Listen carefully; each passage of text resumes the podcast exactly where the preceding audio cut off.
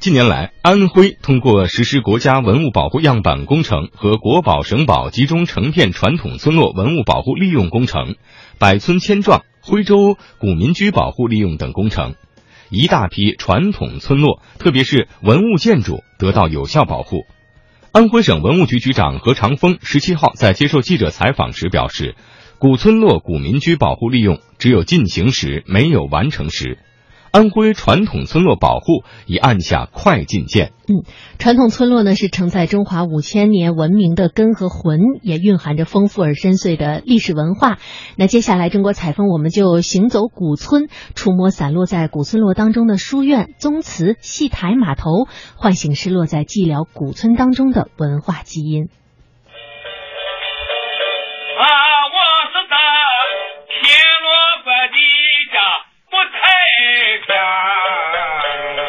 西长安，东晋坟，黄河两岸踏两省，上九峪，下八关，宁夏起身到潼关，才是黄河一大湾。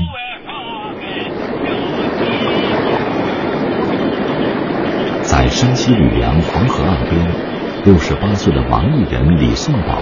坐在碛口古镇黑龙庙的院子里，用苍凉的曲调诉说着当年那个进山云集、穿梭如织的黄河古码头气口。冬天气口游客很少，没有观众，老人的表演多少有些落寞。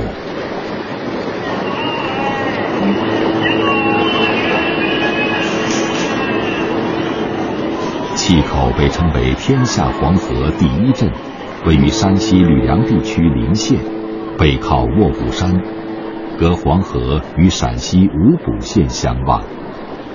从清乾隆年间到七七事变发生的二百多年里，这里一度是宁夏、甘陕、绥远等地物资转运的桥头堡。七十七岁的老人王洪庭从小在气口长大。听父辈讲述过气口的辉煌，更见证了它的衰落。气口最兴盛时期，据黑龙庙记载，重修黑龙庙北上转款单位有四百多家买卖切口。是在这个这个日本人来以前，大小商号只有六百多家。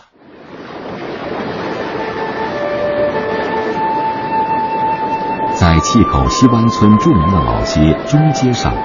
如今还能看到巷子两侧古香古色的电焊铺、洋火店、票号，依稀可触摸到当年的熙熙攘攘。大多数铺子早已空空荡荡，只有牌匾和古朴的大门，没人在里面做生意。唯一不变的是，家家户户还都供着关公，在气口人心中。关公是忠义、仁勇、守信的象征，晋商就是凭靠着关公精神，创造了灿烂的商业文化。兄弟，太府的大门可不是我这间报庄啊，那可是这方圆三百里的大户人家呀。一条船要是从这黄河里放下去，那蔡家炮就能炸响到黄河口。这是九十年代根据冯骥才同名小说改编的电影《炮打双灯》。电影里的故事就发生在黄河岸边的碛口。黄河上，影片中蔡家制作的蔡家炮，靠的就是黄河码头四通八达的水陆交通运往各地。碛口西湾村陈家和电影里的蔡家一样，也是碛口方圆几百里的大户人家。村主任陈少亮是陈家第六代传人，虽然家中已为人经商，可写进了家谱的晋商精神，约束着一代代陈家人的言行。手里举法，重新恭敬，安分修德，使乡道成为端人，遵守礼数，也遵守着法律法规，像这种工匠的态度，安分守己，修自己的德行。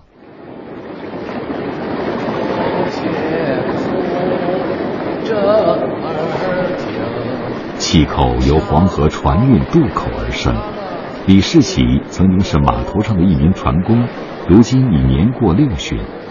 他身板精瘦硬朗，微微有些驼背，花白的山羊胡倔强地倒向一侧，皱纹布满脸上，一双眼睛出奇的亮。老李点上旱烟袋，一边吧嗒吧嗒抽着，一边和我们聊起了往事。都是做河去包的，上面把东西装上，河去包的出摊子上了。那个时候豇豆、骆豆、黄豆这类的东西，再把那个筐子船上装的满满的以后了，两三天的时间就到了个古镇了。把东西该卖的卖了以后，哎，也给上面用卖了，也给上面用日用品了，给黄河的下游六陵、石楼、永和、当宁先去接线，就是壶口婆婆。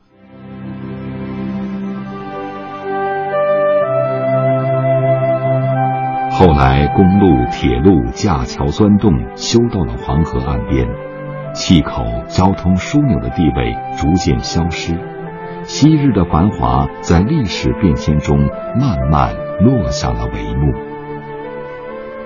老李的渡船没了生意，唯一的儿子虽然留在气口，却开启了出租。哪有现在公路系统把它正雨正，小雨小，县与县，从从公路系统把它以后了。是不把这个水用彻底给取消了吗？你现在这汽车花费用又低，成本低，要个啥东西直接在拉在门口了吗？你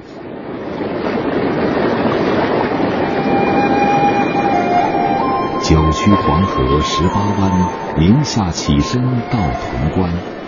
万里风光谁第一？还属气口金银山。褪去繁华，气口所在的临县，如今还是国家级贫困县，让人无法相信这里曾经有过的富庶。生产方式的转换，交通的变迁，许多人选择了离开。李家山村村民李全生担心，村子里人越来越少，这守了一辈子的古村也会和自己一样老去。唉，那因为现在他们年轻人回来就待不住，没法生活。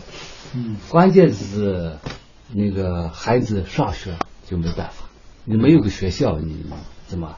非得你要到最近就要到七口镇上租房子，让孩子在那儿上学。对他老年人去世以后，就基本上就是有可能就没人住了。李全生的叹息声还未走远，在气口老街尽头，一家朴素的农村信用社里，已经挤满了坐着、站着等候的乡亲们。四通八达的公路沿着黄河一点点修起来，气口渐渐又成了十里八村的中心。乡亲们还是喜欢到这里赶集、购物、办理业务。您好。请输入密码。正等候办理业务的农民薛玉军说：“他是隔壁柳林村的，他们那里的人都到气口的信用社存钱。那点钱积累了啊，我们在这儿干去。那每次来都要排队吗？排队。现在这个来气口的。多不多？多。离气口古镇不远，西起山西吕梁，东到山东日照的晋榆鲁铁路已经建成。修路工人王永民趁着假日来古镇参观，在他心里，气口正在慢慢复苏。就是我们现在好像花一千个亿，对吧？修这么个通道，但是这将来过上三百年、五百年、一千年，哈。这个铁路造不见了，但是这个气候古镇还在。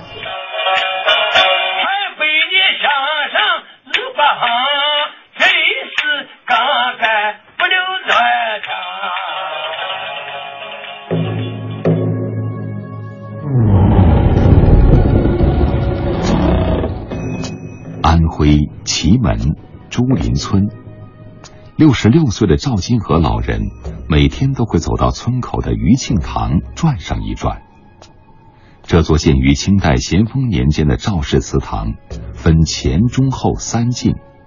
前进是一座古色古香的戏台，雕梁画栋，华美巍峨。望着空荡荡的戏台，赵金河依稀记得，在他小时候，这里曾是朱林村最热闹的地方。戏腔一开。万人空巷。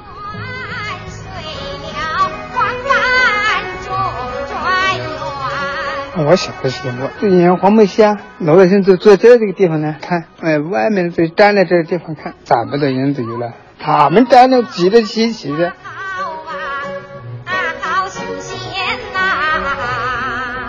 锣鼓响，脚板痒，徽州人爱听戏，把戏台搭在了祠堂。不论是逢年过节，还是婚丧嫁娶，亦或是祭祀庙会，都要演上一场。当地的文史专家倪群说：“戏路即商路，对富而好儒的徽商来说，唱徽戏也是公关的手段。”比如说，我们有个村子叫芦溪村，它当年就是商贸十分繁荣的一个地方。茶叶开始采摘的时候，一直到茶季结束，每天好几个戏班子轮流，不分白天黑夜的在上面演。唱徽戏还是村庄管理的方法。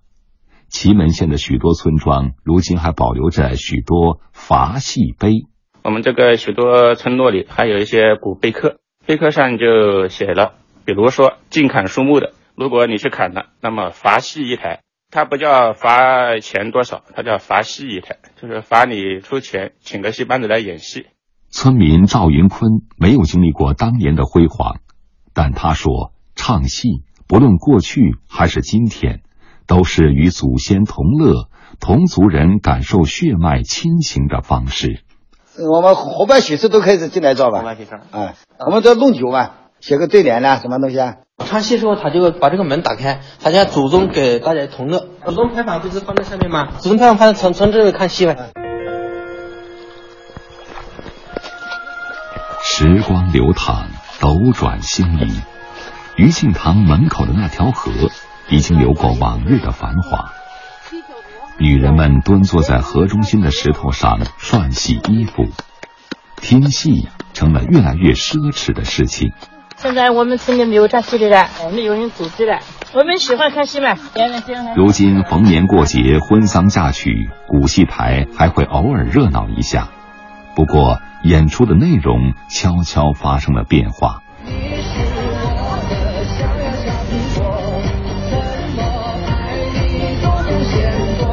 守了一辈子古戏台的赵金河发现，先是现代戏渐渐超过古戏。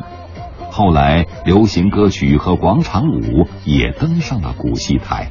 年轻的打工的打工去了咯，哪里人在家了？都是老有产品呢。现在都是这个老头看看，老头那他有没有钱拿，年轻的他有钱又不看，他又不拿。哎，他愿意打牌都不愿意看戏，看不懂。现在他又来玩跳跳舞啊，广场舞啊。短暂的喧闹过后。绝大多数时间都是老赵和戏台独处，每天检查火患、清扫灰尘。古戏台有四怕：怕火、怕漏、怕白蚁、怕盗。祁门县文物局长陈浩和至今不愿提起两年前的那场大火。祁门县最大的古戏台汇源堂在火海中毁于一旦。同时被烧毁的还有大量的文物和村民们对古戏台的种种回忆。汇源堂的起火，那个就是整体灭失了。这个时候，作为我们文物保护工作者是非常心痛的。这个损失，如果你从文物价值上说，那无法衡量；文化价值你无法用金钱来衡量，是不是？祁门县遗存有十一座古戏台，如今全都申请了国家文物保护。有了国家的保护，古戏台上的温度也在慢慢回暖。安慰人类往前。六十四岁的查松庆算得上是一名老票友。退休后，他跟随村里的几个老艺人组成的黄梅戏业余剧团。穿梭在四里八乡的古戏台间演出。为何？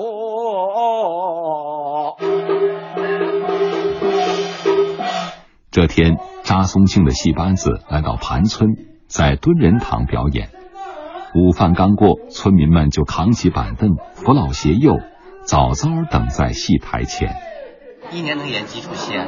演好几次哎，五六次吧。喜欢看这戏吗？喜欢哎，我们都是看黄梅戏。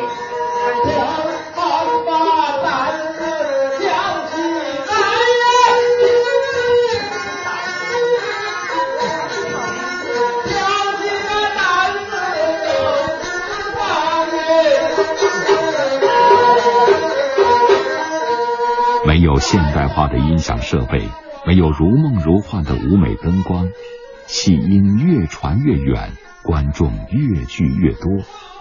老人们听得入迷，痴痴的张嘴凝神，不时的哄堂一笑。孩子们跑到戏台前的天井里，好奇的向台上张望。好看，好听。你喜欢吗？喜欢。可是我在电视上找来找去也找不到。你能听懂吗？能。几岁了？四岁。韩村敦仁堂的演出正热火朝天，几公里外的洪家村也在忙着修缮村里的敦化堂。村民洪格平说：“今年要在祠堂里好好演一场戏。”这次把祠堂给它恢复起来，其实我们宗族的人啊，个个很高兴的。他自自发的拿着鞭炮祭祖之后呢，我们就要在这个戏台上演一场戏曲，大家也抱有这种希望，能够把这个东西修好，也是我们祖先的东西，